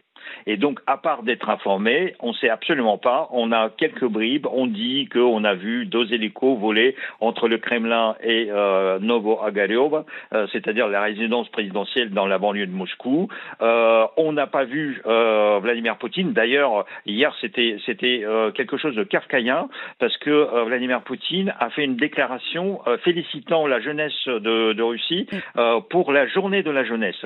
Et donc, on a compris qu'en fait, c'était c'était quelque chose qui était en- préenregistré et lancé sur l'antenne. Mais actuellement, euh, Poutine se, se terre et se tait. Et on va scruter ça de très très près. En tout cas, on vous remercie infiniment, euh, Sergei Gernov, d'être venu euh, nous apporter votre éclairage ce matin. Vous qui êtes un ancien du KGB et un spécialiste, on l'a bien compris, euh, des relations euh, internationales. Merci à vous. Il est 7h20 sur Europe 1. Europe 1 matin week-end. Lénaïque Monnier. Et on continue d'en parler avec vous, Clotilde Dumais, pour le journal permanent. Yevgeny Prigogine affirme avoir pris le contrôle des sites militaires de la ville russe de Rostov. Le chef du groupe paramilitaire Wagner menace d'avancer vers Moscou si le ministre de la Défense et le chef d'état-major des armées n'acceptent pas de le rencontrer. Prigogine accuse l'armée régulière russe d'avoir bombardé ses hommes en Ukraine. Une quarantaine de disparus après le naufrage d'une embarcation de migrants au large de l'île italienne de Lampedusa. Le bateau a chaviré à cause des mauvaises conditions météo. Monique Olivier renvoyée devant la cour d'assises pour complicité dans l'enlèvement d'Estelle Mouzin. L'ancienne épouse du tueur en série Michel Fourniret sera également jugée pour complicité dans l'enlèvement, le viol et le meurtre de Marie-Angèle Domès en 1988 et de Johanna Parich en 1990.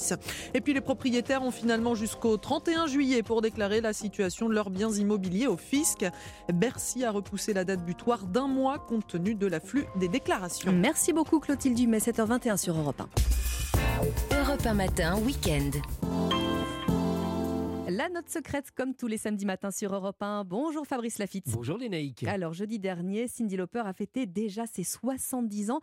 Et ce matin, vous revenez, Fabrice, sur l'histoire du tout premier tube de la chanteuse américaine. A Girl Just Wanna Have Fun. C'était il y a 40 ans, juin 83.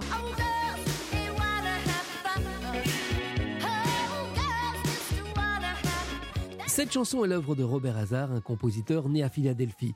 En 1979, alors qu'il est tranquillement installé dans le bain de sa chambre d'hôtel, il griffonne sur une feuille de papier le début de cette chanson en à peine 15 minutes, tout est bouclé. C'est l'histoire d'un adolescent qui découvre son attirance pour les filles. Robert Hazard enregistre même la démo pour la proposer à une maison de disques ou à un chanteur.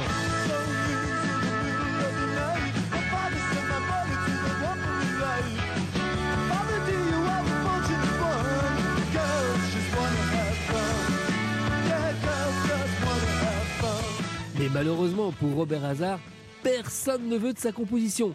Alors il l'arrange bien précieusement au fin fond d'un tiroir jusqu'en 1983, c'est-à-dire 4 ans plus tard, où un ami en commun lui propose de donner cette chanson à Cindy Lauper qui souhaite se lancer dans une carrière en solo.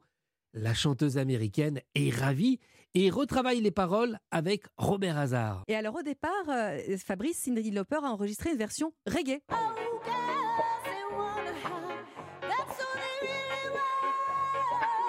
Mais finalement, cette version reggae ne convient pas du tout à Cindy Lauper qui préfère un rythme beaucoup plus rapide. Du coup, retour par la case studio pour le résultat final que nous connaissons aujourd'hui. Cindy Lauper, Girl Just Wanna Have Fun, qui devient vite un hymne féministe et le tube, le tube de l'été 1984. Et demain, Fabrice, on écoutera du Michael Jackson. Il nous a quitté le 25 juin 2009. Et demain, les Nike et chers auditeurs, je vous révélerai tous les secrets de la chanson Beat It. Eh bien, à demain. Merci Fabrice Lafitte.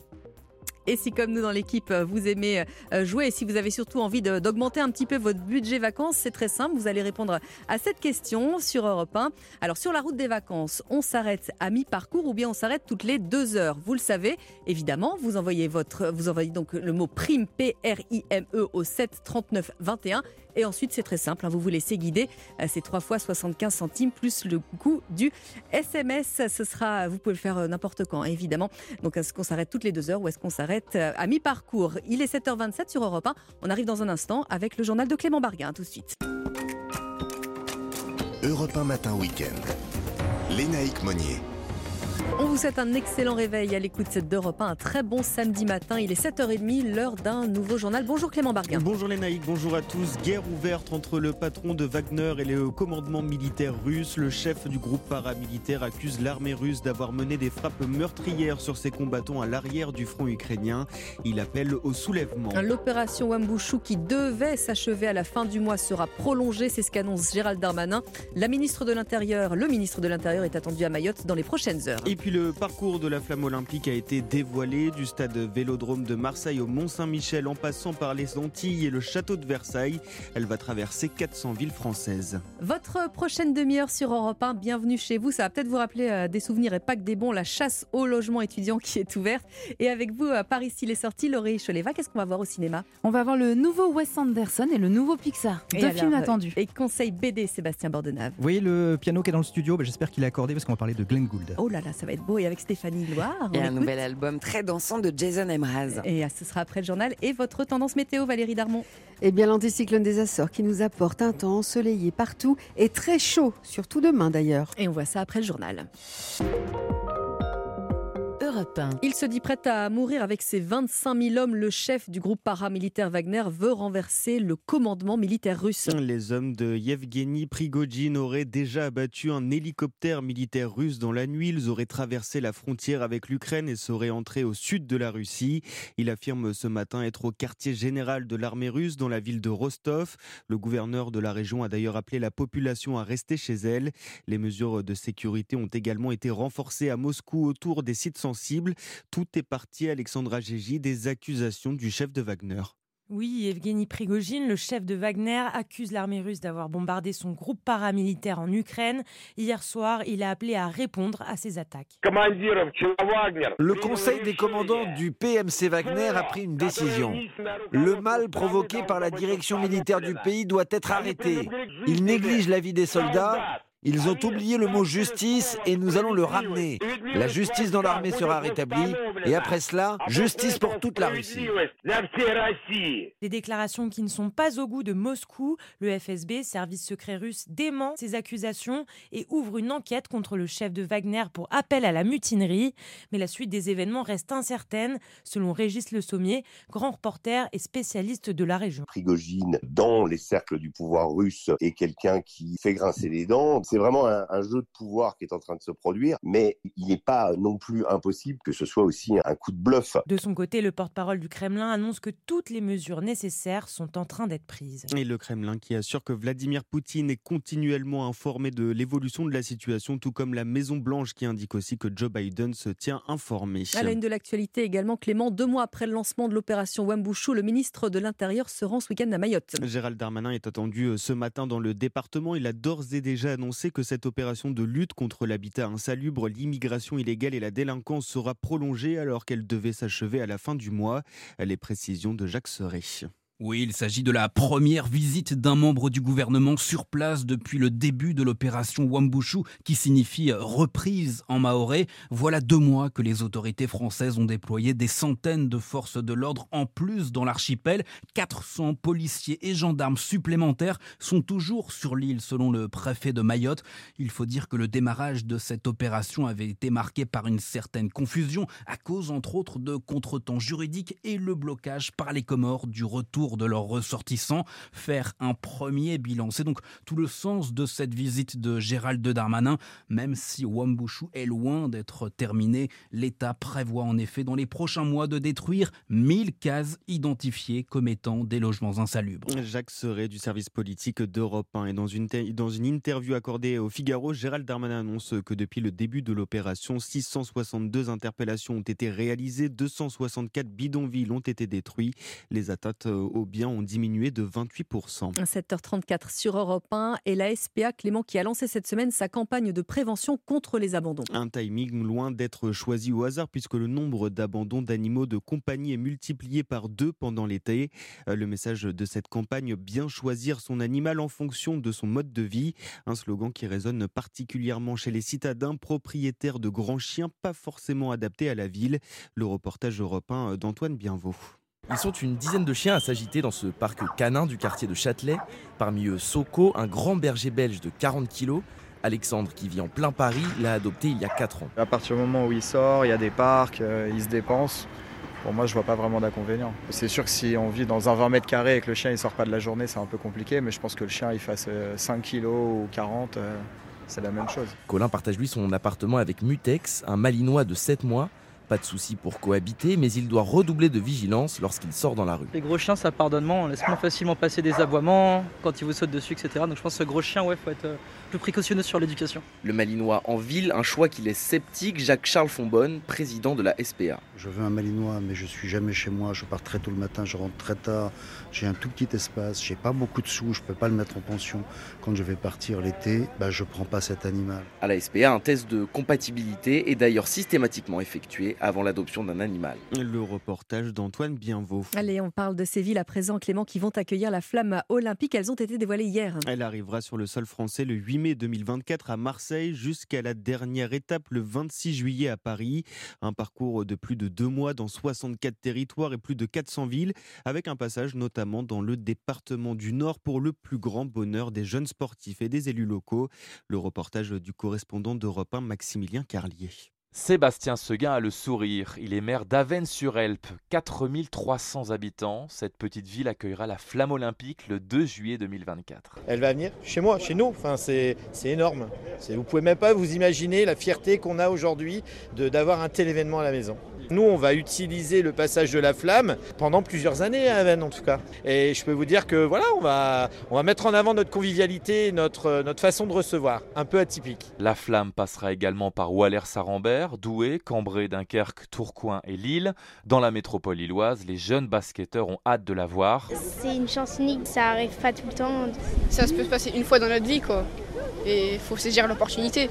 C'est étonnant que Lille soit, soit, a été choisie pour, euh, bah pour les JO, quoi. C'est cool, quoi. Mais plus que le relais de la flamme, ce sont les matchs de basket qui sont dans toutes les têtes. Beaucoup de ces jeunes iront voir les rencontres de phase de groupe à Lille. Et la flamme olympique qui passera aussi près de certains lieux emblématiques comme le Mont Saint-Michel, les grottes de Lascaux ou encore le château de Versailles. C'était le journal de Clément Barguin. Merci Clément. Bon, aujourd'hui, c'est simple et rapide, un Valérie Darmon, puisque la journée s'annonce belle partout. Effectivement, le soleil qui s'impose partout, avec ici ou là quelques bémols, sans gravité, des cumulus de beau temps, par exemple cet après-midi en montagne, jamais menaçant, donc sans aucun risque orageux. Près de la Méditerranée, Mistral et Tramontane qui souffle à 70 km/h en rafale et uniquement ce matin. On respire bien d'ailleurs aussi ce matin, mais cet après-midi, ce sera plus le cas, puisque les températures vont afficher un minimum de 25 près de la Manche et un maximum de 35 dans le sud, 34 annoncés à Narbonne, 32 à Libourne, 30 degrés à Guérande, 29 degrés à Chaours, 26 à Ussel et 24 à Bayeux. Merci Valérie, on vous retrouve à 8h. Pour votre santé, bougez plus. Et dans un instant, on va faire le plein d'idées de sorties ciné, musique, BD avec euh, Stéphanie Loire, Laurie Choleva et Sébastien euh, Bordenave. Ils arrivent dans un tout petit instant. Il est 7h38 sur Europe 1. Bon réveil. Réveillez-vous. Informez-vous avec Lénaïque Monnier sur Europe 1. Et avec Paris, il est sorti, Laurie Choleva, Sébastien Bordenave, Stéphanie Loire. Bonjour, bonjour. Bonjour, Lénaïque. bonjour. Alors Laurie, on démarre avec Mm. euh, un film qui est bah, sans doute très attendu, le nouveau film de Wes Anderson. Ça y est, il est, il est sorti. hein. Exactement, mercredi Astéroid City qui était présenté euh, cette année en compétition à Cannes.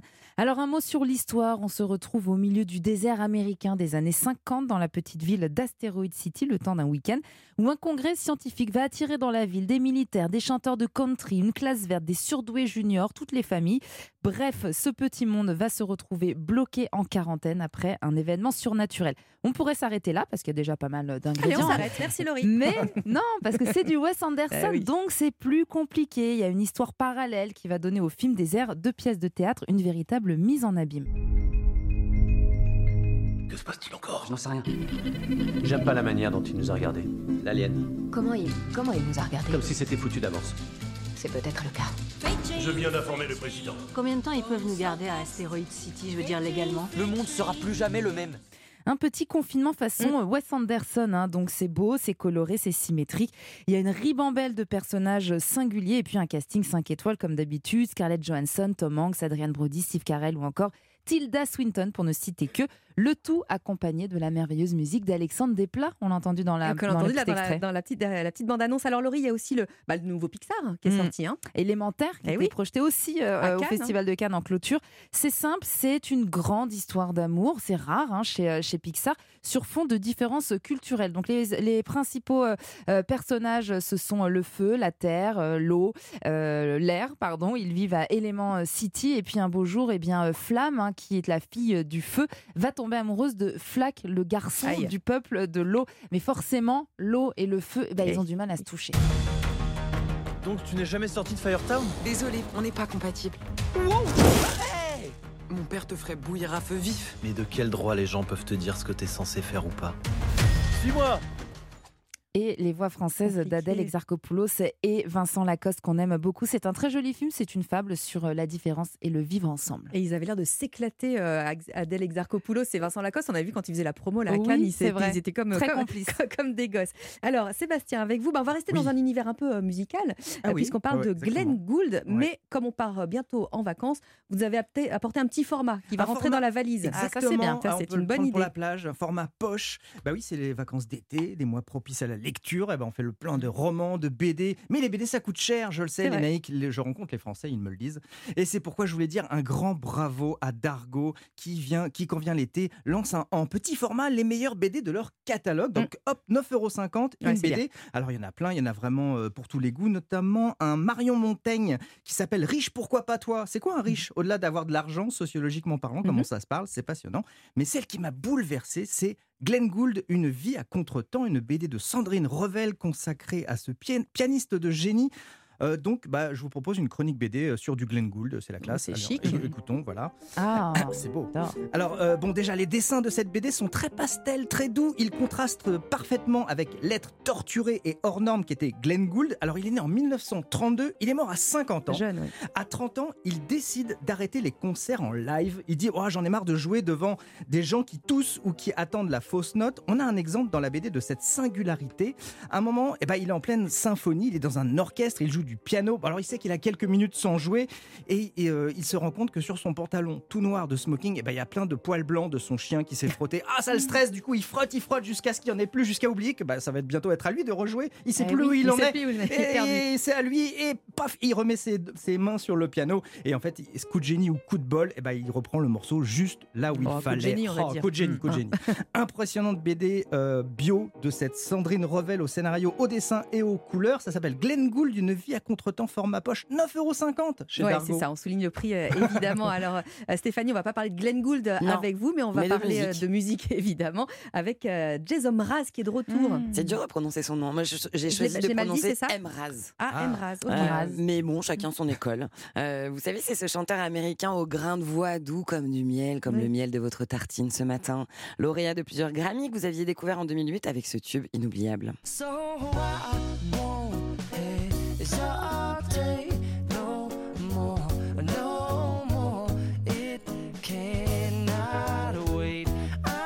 no more. It cannot wait. I'm Ce tube, c'est I'm Yours. Eh bien, Ah. Jason Mraz, il est de retour avec un nouvel album qui s'appelle, attention, je prends ma respiration, Mystical, Magical, Rhythmical, Radical Ride. Waouh, Waouh. c'est long. Ah hein. oui. Il s'appelle comment J'ai pas compris. C'est son huitième album, il vient de sortir vendredi. Euh, le premier single de cet opus, c'est I Feel Like Dancing, une chanson très pop, très optimiste qui va vous donner envie d'embrasser l'été à pleine bouche.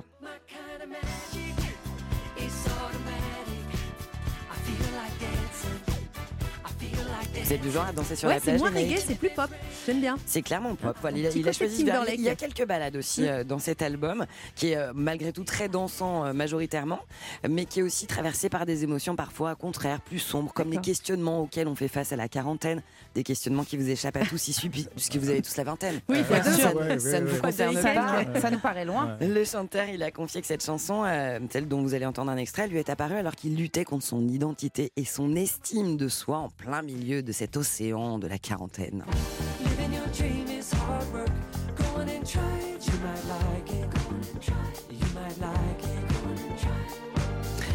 Me relance sur le titre. Mystical, Wow. Magical, Rhythmical, Radical Ride. Wow. C'est un album euh, sur le temps qui passe avant tout. Voilà ce qu'il nous raconte tout en restant très optimiste. Et il y est arrivé. Il s'est inspiré euh, des années suspendues de pandémie qu'on a tous traversées, hein, ces fameux mois de, de confinement euh, qui ont été très fertiles pour beaucoup d'artistes. Il raconte la liberté retrouvée et ce plaisir immense qu'on a eu de l'embrasser. Moi, c'est un disque que j'ai vraiment pris plaisir à écouter, qui est idéal, idéal, je trouve, pour démarrer un samedi bercé par la guitare tout en s'offrant un petit déjeuner à base de pancakes et de beurre, comme le suggère ce titre. Feels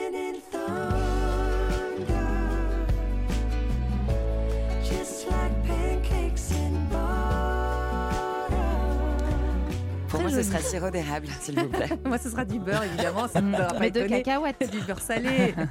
Merci euh, Stéphanie. Musique avec Jason, donc M. Raz. M. Raz, qui sera mon invité cet après-midi dès 16h. À 16h. Merci à tous les Vous trois. ne dites pas le titre de l'album, Lénaïque Alors attendez, non, j'ai plus la feuille. Oh, c'est dommage, on n'a pas le temps. C'est dommage. On n'a pas le temps, Ouais. c'est dommage. Europe 1 matin week-end. Lénaïque Monnier. 7h49 sur Europe 1, le journal permanent Clément Bargain. C'est peut-être une nouvelle guerre dans la guerre. Le patron du groupe paramilitaire Wagner accuse l'armée russe d'avoir mené des frappes meurtrières sur ses combattants à l'arrière du front ukrainien. Il appelle au soulèvement et se dit prêt à mourir pour la patrie. Dans une vidéo publiée sur Telegram, Yevgeny Prigogine affirme ce matin être au quartier général de l'armée russe dans la ville de Rostov. Il appelle le ministre de la Défense à venir à sa rencontre et menace d'avancer jusqu'à Moscou si cette rencontre n'a pas lieu. La sécurité est renforcée aux frontières. Le maire de Moscou annonce également que des activités antiterroristes sont en cours dans la capitale. Quatre personnes se trouvent toujours en urgence absolue après l'explosion survenue dans le 5e arrondissement de Paris, selon le dernier bilan du parquet. Une personne est toujours portée disparue. Et puis le Canada ouvre une enquête après la disparition du sous-marin Titan. Une équipe du Bureau de la sécurité des transports canadiens a été envoyée à Terre-Neuve pour déterminer les circonstances de la mort des cinq passagers. Merci beaucoup Clément Bargain. Il est 7h50, 8h10. Europe 1 matin week-end. Lénaïque Monnier. Bienvenue chez vous.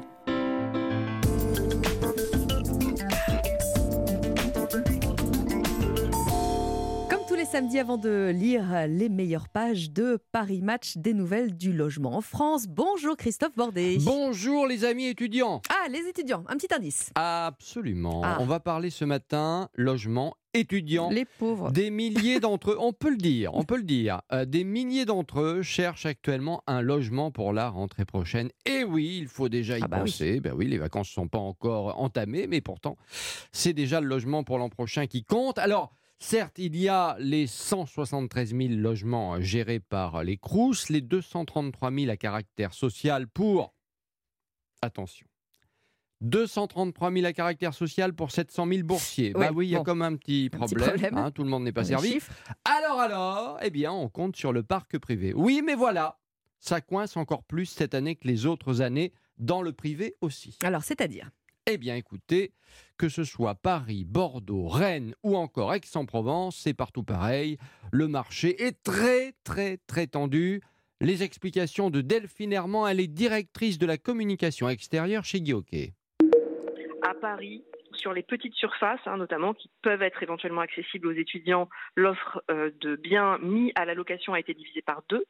À Aix-en-Provence, 331 biens l'année dernière, 200 biens cette année. Donc à Aix-en-Provence, l'offre est en baisse de un tiers. Euh, et à Bordeaux, c'est carrément une catastrophe, puisqu'on avait euh, près de 500 biens mis sur le marché au mois de juin l'année dernière, et là on en est à 92. Voilà, alors, Ouais. ces chiffres, c'est seulement pour les agences Guilloquet. Mais c'est partout pareil, Mm, mm. pour tous les agents immobiliers. Une contraction historique, comment l'expliquer, Delphine Herman La loi climat et résilience, qui même si aujourd'hui n'interdit pas encore euh, de mettre en location euh, tous les biens classés F et G, malgré tout, l'état d'esprit de la loi climat et résilience sur les biens dits énergivores, euh, donc au diagnostic de performance énergétique F et G, est resté dans la tête des propriétaires qui n'ont pas forcément remis sur le marché les biens à la location lorsque leur locataire est parti. Quant aux investisseurs, eux, ils ont eu énormément de difficultés à accéder au crédit. Euh, donc ceux qui auraient aimé acheter pour mettre en location n'ont pas pu, puisque je rappelle qu'en un an, le coût du crédit a triplé et il aura quasiment quadruplé en septembre. Donc on a moins d'investisseurs privés qui achètent pour mettre en location. Aïe, aïe, aïe, quelle angoisse. Alors, Oui. Ça va pas s'arranger, Christophe, parce qu'on va parler du prix euh, des loyers qui, euh, des étudiants hein, qui louent dans le, le privé. C'est costaud aussi. Hein. Oui, alors à Paris, il faut quand même compter déjà 3% d'augmentation sur un an, malgré le plafonnement des loyers, hein, Mm. je vous le rappelle quand même. On est en moyenne sur 900 euros à Paris, 900 euros par mois pour euh, un 20 mètres carrés, autant Mm. vous dire qu'il faut trouver un job étudiant ou avoir des parents qui financent un peu euh, l'habitation, le logement, sinon ça va pas le faire. Qu'en est-il dans d'autres villes étudiantes de France? La réponse. Si je vous prends le cas de Bordeaux-Aix-en-Provence, on est plutôt sur des plus 5 ou plus 10% en termes de loyer. Et là, pour un studio de 25 mètres carrés, on va plutôt être entre 450 et 500 euros hors charge. Alors, quelques conseils pour tenter de s'en Ouais. sortir, la colocation pour partager les frais ou bien encore le co-living et même les chambres chez les personnes âgées. vous vrai. donnez un coup de main et en échange, vous avez la chambre euh, pas très chère. Un site internet livecolonie avec un s.com par exemple, où là vous avez des chambres chez euh, l'habitant pour 500 ou 600 euros euh, par mois à Paris. Et on va réécouter cette chronique sur europe1.fr parce qu'il y a vraiment beaucoup, beaucoup de problèmes en ce moment. Merci Christophe.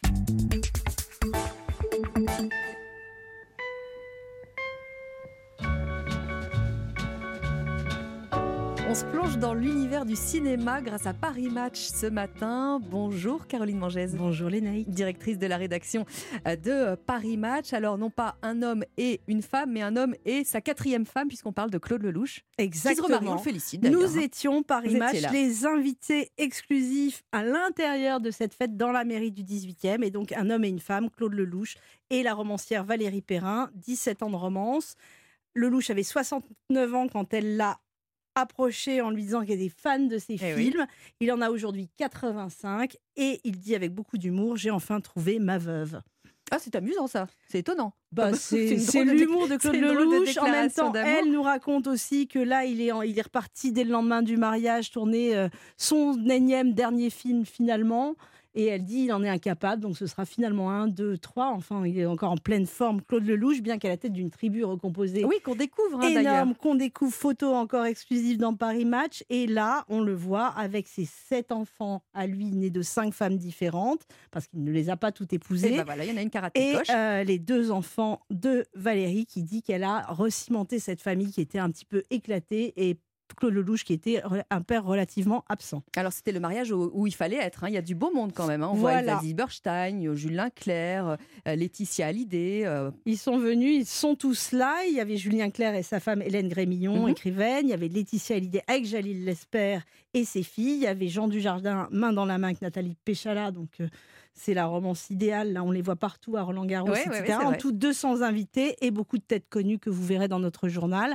Et comme témoin du marié, évidemment, Anouk Aimé, Shabadabada. Et voilà, et la boucle est bouclée. Merci beaucoup Caroline Mangès. Merci Lénaïque. Il est 7h58 sur Europe 1. Vous restez bien avec nous. Le dossier du journal de 8h est consacré aux événements de la nuit et ce groupe Wagner qui part en guerre contre la Russie de Vladimir Poutine. Vous restez bien avec nous. On arrive à tout de suite. Europe 1.